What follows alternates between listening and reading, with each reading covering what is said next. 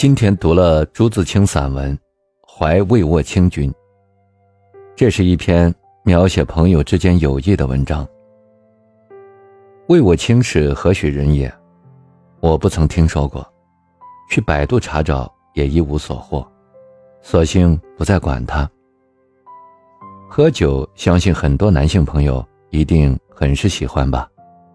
咱们的酒文化源远流长，酿出不少美酒，也流传了很多名人饮酒的佳话。文人墨客们大多喜欢三五好友聚在一起把酒言欢，好不痛快。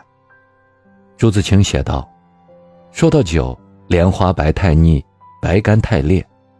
一是北方的佳人，一是关西的大汉，都不易浅斟低酌。”只有黄酒，如温旧书，如对故友，真是谈谈有味。果然，不同人的眼中，世界也是不同的。在文人眼中，杯中的酒，不只是味觉的不同，也是朋友间的不同。朱自清与魏沃清的初次相见，只是匆匆一面。三年后，两人成为同事，又做了邻居。朱自清逐渐看懂了魏沃清，表面上戴着一副傻子的面具，给人一种玩世不恭的样子，内心却是矛盾的，有剑锋般的态度。魏我清不仅很会交际，很有锐眼，也能为人尽心竭力，好像这样子的人，我们身边都有。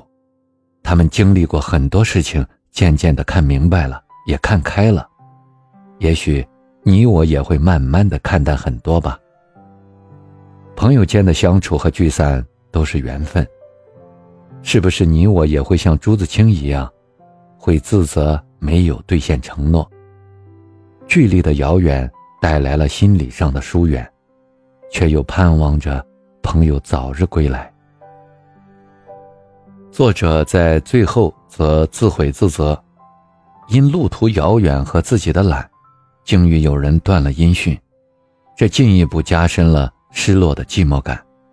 然而作者并未失去友情，笔锋一转，反正他明年就回来，表现出对友人真诚的思念，又是这份失落中平添起新的希望。文章感情的思路一波三折，语言淡而有味，且香醇悠扬。作者虽然表达的感情是深厚的，但却从容叙来，无半点做作之感，绚烂之极归于平淡。这种平淡是有着丰厚的内涵和巨大的感染力的。所谓豪华落尽见真纯，大概便是这样的一种语言风格了吧。